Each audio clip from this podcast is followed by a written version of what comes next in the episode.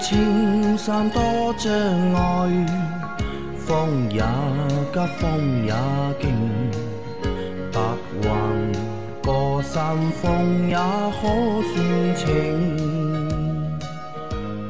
莫说水中多变幻，养车修车乐趣多，开车用车没烦恼。大家好，欢迎收听老秦汽修大谈，我是老秦。大家好，我是老秦的小工杨磊啊。我们今天的节目接着昨天继续啊。第一个问题，三位老师好，不知啊，不如闲谈一下管制期间的生活，很感兴趣啊。特别是听说老秦被关在店里啊，脑补了一下，说老秦是不是把车全拆开再装起来？哈哈哈啊！大家对我们的这个管制期间啊，不能说管制期间，你不可以用这种词，我们叫风控期间啊，也不能用风控，这个也不对的，我们叫静态管理，啊静态管理，对吧？这个是静态管理啊，不是就是管制啊，就性质不一样，可能形态是差不多的，但性质要差很多很多。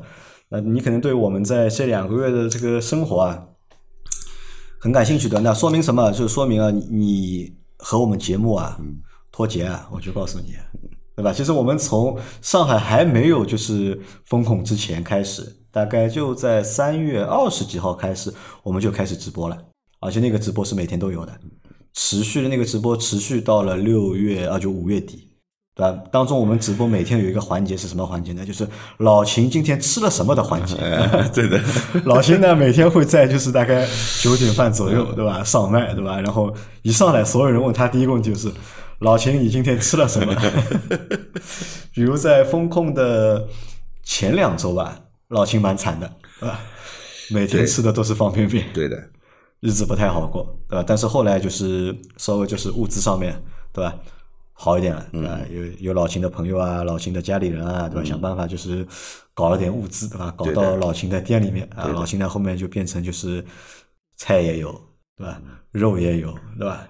要啥蛋也有，对，基本上就是水果也。到后面的话，到五月份，对吧？老秦水果也不缺了啊，对的。开始还蛮困难的，对吧？后面的话就越来越丰富了啊。那这个是我们当时啊，就老秦，对吧？每天晚上直播之后，他会向我们汇报的。那今天做了点什么事情，对吧？今天有没有来做核酸？嗯，啊，今天吃了点什么东西？对，啊，这个是当时我们的情况。就我们每天呢都会在那个直播里面啊，就大家就是相互交流嘛，就每天的生活。虽然说你看大家都是被封在家里面的，但是每个人的生活啊还不太一样，对吧？也会关心一下。比如说我们的很多听众啊也有阳性的，对的，对吧？有阳性的就是莫名其妙阳性的，也有就是在一线工作的。那在工作的过程当中阳性的，那他们每天都会来和我们去聊一聊啊，现在被关在方舱里面的啊，方舱的情况怎么样？开心还是不开心？对的。那总的来说，就是你说这个两个月的日子好过吧？啊，不太好过。但是呢，这个不好过呢，也不至于说过不下去，对吧？每天嘻嘻哈哈，反正就是睡睡觉、吃吃饭，和大家直播互动，对吧？一天呢，也就这么混过去了。那关于你后面的那个问题啊，就是老秦对吧？是不是把车全拆开再装起来？这个想法呢，我们很多人都有。我们开始呢都以为啊，就是老秦他被关在店里，那也去不了嘛，店里也没有什么娱乐活动，对吧？能做什么呢？那我我也是在想，老秦会不会把他那台 smart 拆掉？比如说给发动机来个大修，对吧？重新搞一遍。那当时我们都这么考虑的，然后就都这么想着，还问你嘛，对吧？但是老秦当时给我们的答案呢是，呃，不高兴了，对吧？现在就好好休息吧。对的，就基本上老秦就每天就把他那台车当做一个就是娱乐的娱乐工具，对的，听音乐，因为老秦那台车的音响改的不错嘛。呃，甚至每天晚上我们直播的时候，对吧？还要把那个车门打开，把音乐开得很响，对吧？让我们听他那台车的音响，还要问，哎，你知道这个歌是谁唱的啊？那个歌是谁唱的？好听不好听？音质怎么样？啊，所以啊，就老秦没有在那个风控期间啊，他自己就是去把那个车拆开。可这个可能是什么？就老秦喜欢车吧，就或者说喜欢修车吧。蛮喜欢的，把它当做这个职业来看的话，老金还是蛮喜欢的啊。每天就是都在给大家修车，为人民服务。但是呢，也没有就是痴迷到 在没有事情做的情况下面，就把这个车拆了再装起来。其实这个对老金来说，你看这两个月，老金应该是近十几年或者是从业到现在应该从来没有休息过那么长时间吧？没有过，从来没有，从来没有过对？。你看老秦平时基本上一年三百六十五天，基本上无休，可能就过年的那几天会休息一下，会休息一下，对吧？大年夜、年初一、年初二、年初三可能会休息一下，就那几天其实也休息不好的，也休息不好，总有人要打电话给我要来。修车。对啊所以这次疫情对老金来说，可能也是就是充充电，对吧？给他的身体充充电，让他暂时的就是休息个两个月，放一个小假啊，或者叫放一个长假，我被强制休息了。强制休息。啊，我们再来看第二条，几位老师啊，我有几个问题啊。第一，片头曲《万水千山总是情》是不是老秦唱的？第二，上次我留言说暖水箱前端加装三通阀、四通阀，前几天我自己动手换了，效果不错。四通阀一定要买那种一个开关的，价格不贵，防冻液损失二分之一升啊。第三，我阅读灯、后刹车灯等等都换了 LED 灯珠，亮了很多。远近光、卤素灯泡都换了 LED 灯，比原来的亮很多。那问题来了，拼多多上 LED 灯的价格只有京东品牌的十分之一，靠谱吗？快夸夸我的动手能力吧！啊，他有好几个问题，好，我先夸一啊下，你的动手能力很强动手能力很强啊。啊，动手能力很强，好吧？那么这个四通呢，你换了带一个开关，的嘛操作方便嘛，对吧？只要拨一下就好了。嗯对。但是我跟你说，如果是我改的话，我会买一个自动的，买买一个买一个真空控制的。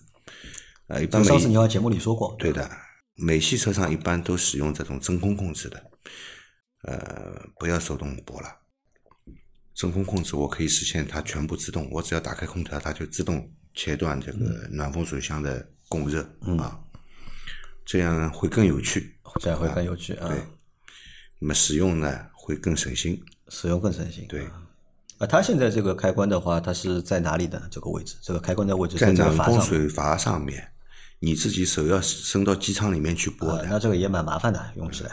啊，那你夏天的时候把它那个关掉，对吧？到冬天再把它打开。嗯，因为你真的夏天把它关掉呢，会有一个什么问题呢？就是这个暖风水水箱里面的水变死水了，死水啊，它一直不循环在那里，时间长了有可能会酸化，有可能会酸化有。可能会酸化啊，会这个有一定的腐蚀性，嗯，对吧？好，他还有还有一个问题啊，因为他改了灯嘛，对吧？自己动手就是把卤素灯改成了 LED 的灯啊，但是他说啊，拼多多上面的 LED 灯的价格啊，只有京东品牌的十分之一，靠谱不靠谱？这个东西我跟你说，所有的东西其实都一样，一分价钱一分货，卖的便宜有便宜的道理，嗯，卖的贵有卖的贵的道理。当然，除了这个卖的贵，它如果是这个商家追求暴利宰你，这另外一说啊。正常的情况下，一分价钱一分货。这个便宜的 LED 灯，它的使用寿命不长，使用寿命不长啊。你现在看可能是比较亮，而且还有什么一个问题呢？功率不稳定，不是的，光光衰，光衰啊，就越用越暗，越用越用越暗暗。啊。啊，反正你现在如果是拼多多上买的，对吧？那你现在用了，那就先用吧，对吧？用到什么时候发现问题了，对那么再去做更换。那关于你的第一个问题啊，就是片头曲啊，这个片头曲的确是老秦唱的啊，是老秦唱的。来，再来一条。各位老师好，汽车打蜡弄到车身塑料上了，干了以后发白，每次洗完车更明显。有什么好办法解决吗？还有汽车打蜡对车有什么好处和不好之处啊？下过雨后车身都是水珠，是怎么回事？谢谢回答。嗯，打蜡弄到车身塑料上了呢，就发白了，嗯对吧？很难看，呃，比较难去除。嗯，那么怎么办呢？其实我们可以使用蜡的溶剂，蜡的蜡的溶蜡的溶剂，比方说汽油啊、酒精啊之类的、嗯啊，那么把它洗干净，嗯，自然就可以了。就又使用蜡的溶剂来把这个塑料上的这些蜡洗掉它。啊。对，但是化油清清洗剂不要用啊，化油清清洗剂有可能会溶解你这个车身上的塑料件件啊，啊，有这个风险的，那个这个就不要用了，好吧？那么 打蜡打蜡的好处和坏处，打蜡首先打蜡其实对漆是有保护作用的，蜡有一层嘛，对吧？对它是一层蜡像保护膜一样。对，它可以隔绝那个紫外线啊和其他的对这个车身油漆的一些伤害。鸟屎啊这种对腐蚀性的东西啊，，它它有隔绝作用啊。但是如果你经常打蜡的话，是不是对车有更多的好处呢？嗯，这就不一定了。不一定啊。为什么啊？因为蜡本身，你去打蜡的时候，这个蜡本身是软的嘛，嗯那么它就是会在蜡里面加上一些溶剂。嗯，其实这些溶剂多少对这个油漆有一定的伤害作伤害啊伤害的作用。这个其实我们可以忽略，因为这个伤害并不大。如果你经常打蜡，因为你打了蜡以后，你肯定要去擦拭，要去摩擦，对对，一直要擦，要去抛光，嗯，对吧？要不然这个蜡打上去不亮的嘛，对，嗯，对吧？你一直在擦的时候啊，其实对油漆也是一种伤害也是一种伤害啊。啊，所以不要去频繁打蜡，不要去频繁打蜡，你可以选择那些就是寿命比较长的蜡，嗯啊，隔一段时间去打一次就可以了，不要去频繁的打。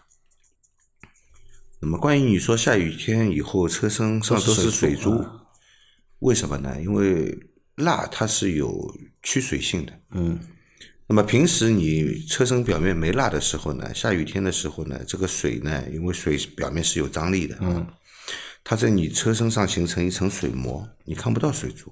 但打了蜡以后呢，它有驱水性，水就会凝结成水珠。水珠啊，这不是因为打了蜡以后反而会有水珠，不是的，不是的，对吧？对。那这个是如果有水珠的话，对车身会有影响吗？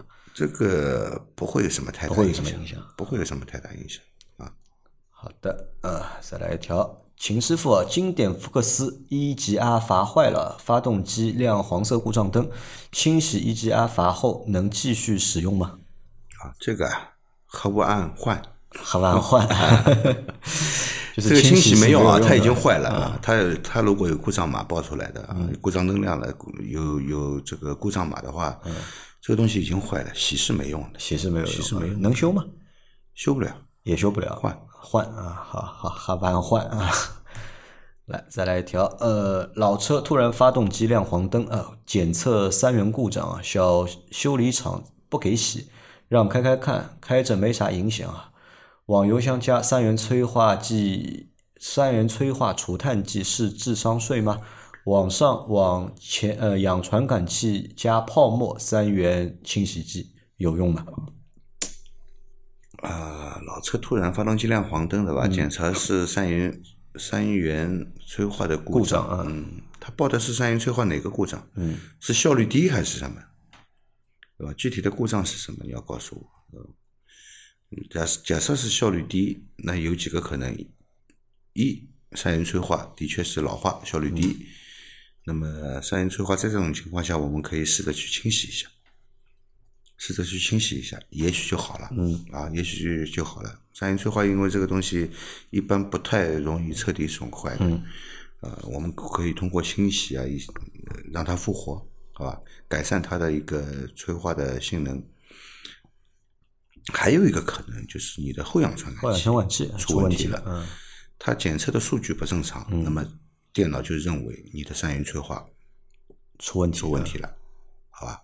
一般都是这两个可能性啊，所以针对这两个问题，你可以去判断一下。啊，两套不同的解决的方式或者是思路嘛。啊那么还有就是，如果怀疑是后氧的问题的话，你可以去读一下氧传感器的数据数据流，然后前氧和后氧的数据流也可以，前氧的数据流可以作为后氧的数据流的一个参考。参考啊，你看一下前氧是不是正常，嗯，对吧？数据如果是正常，对比后氧的数据，如果有什么问题的话，大致上可以判断一下啊，到底是三元催化本身的问题，还是后氧的问题？嗯，啊，找个有经验的师傅看一下，读一下数据流，判断一下啊。好，他想问啊，就是往油箱加那个三元催化对吧？除碳剂是不是智商税对吧？这个我们好像之前也说过，呃，效果不大，吧对，算是个智商税。加在油箱里面去清洗三元催化的话，我觉得这个清洗作用很难保证，嗯，意义不大啊。那网上往氧传感器加泡沫三元清洗剂有用吗？氧传感器从氧传感把氧传感器拆掉，从这里加泡沫清洗三元催化，呃，要看它用的是什么东西，要看它是用的什么东西。这个位置进去呢，的确是能够洗到吗？能够洗到三元催化，能够洗到，但是它是用什么东西在洗，你要搞清楚。而且如果是这样洗的话，你绝对不能是热车的时候洗，必须是冷车。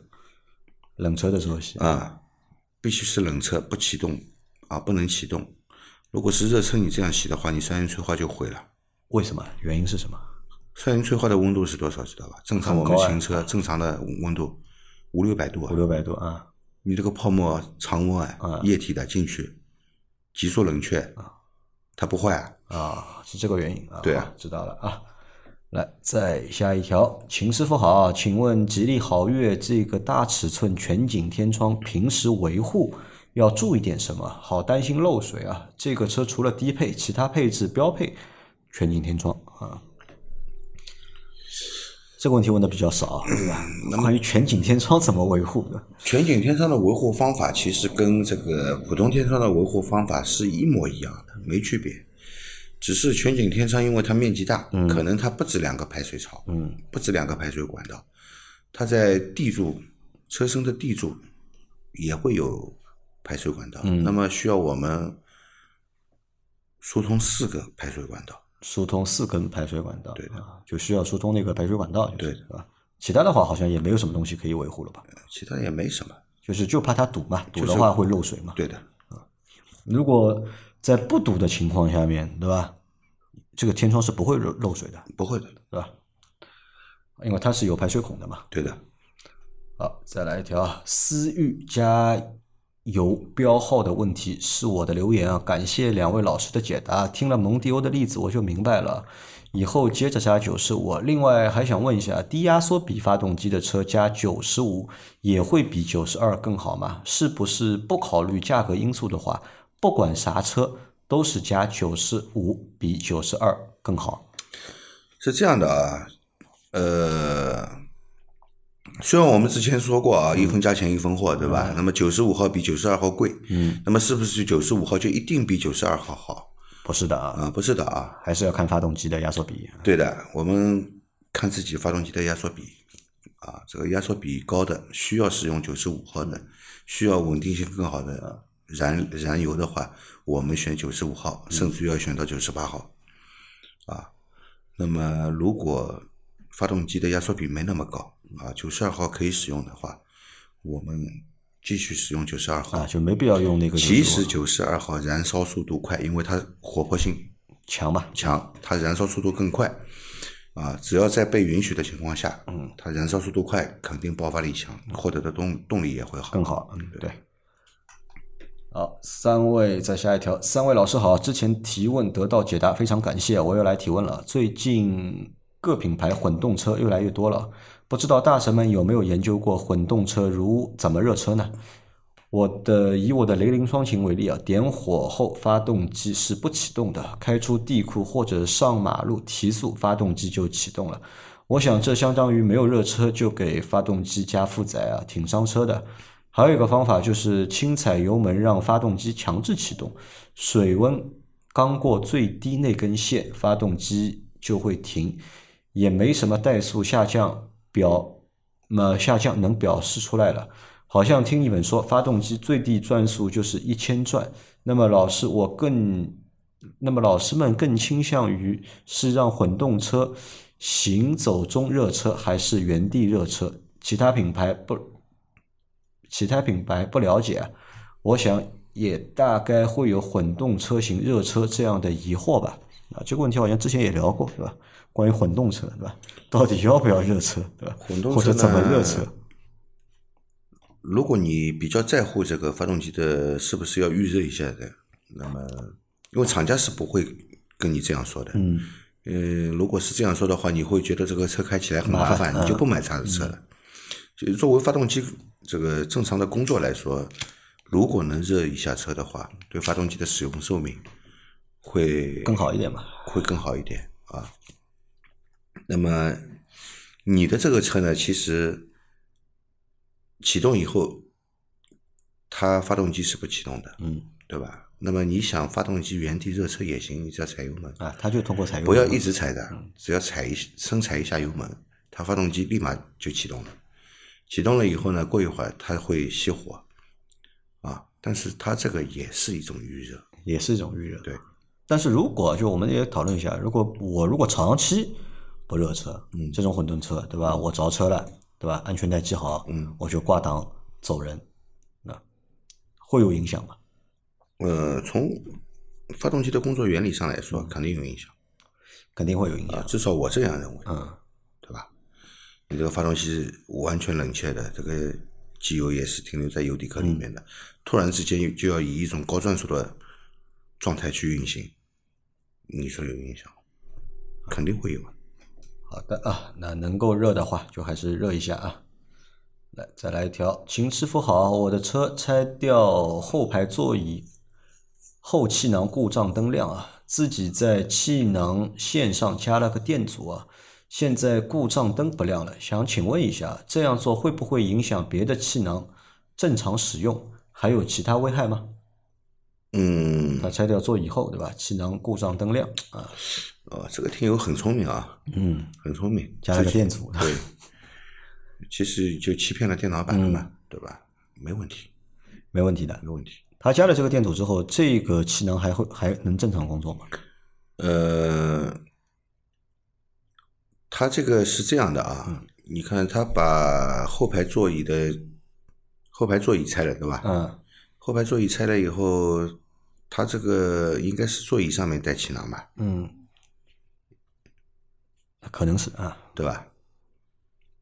那座椅都拆了，这个气囊也跟着拆了，所以他才报的气囊故障灯嘛，对吧？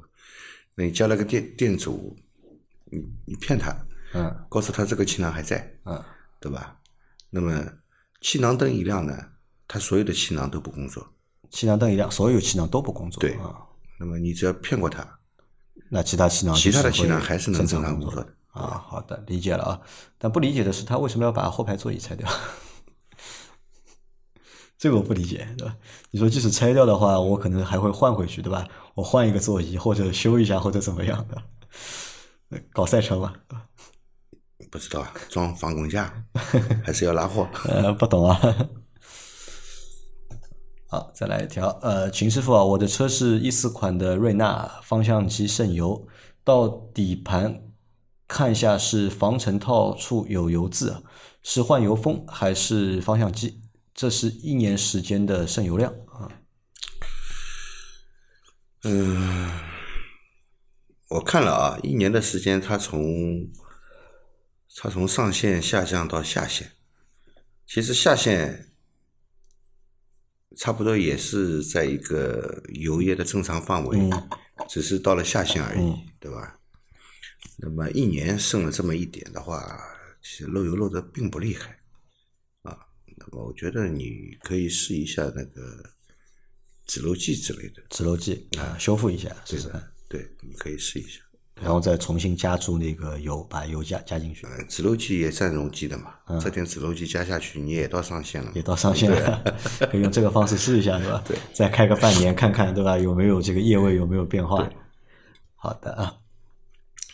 来，在最后一条，呃，终于解封了，祝贺老师们！我朋友一六一七年的索纳塔九一点六 T 干式双离合的车子，不到五万公里啊，发动机抖动，换了火花塞后症状减轻，偶尔还是会抖，怠速和低速走都抖啊。去复查的时候啊，师傅拔第一个点火线圈插头的时候很松动，初步认为可能是这个插头松了。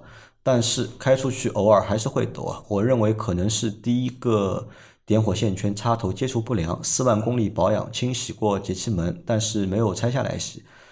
老秦认为我的判断对吗？嗯，我认为你的判断是对的。啊，非常好！我们的听友听了我们节目，现在开始自己思考问题，嗯，去判断自己的车子的这个问题到底发生在哪里啊，而不是简单的直接直接提个问对吧对吧？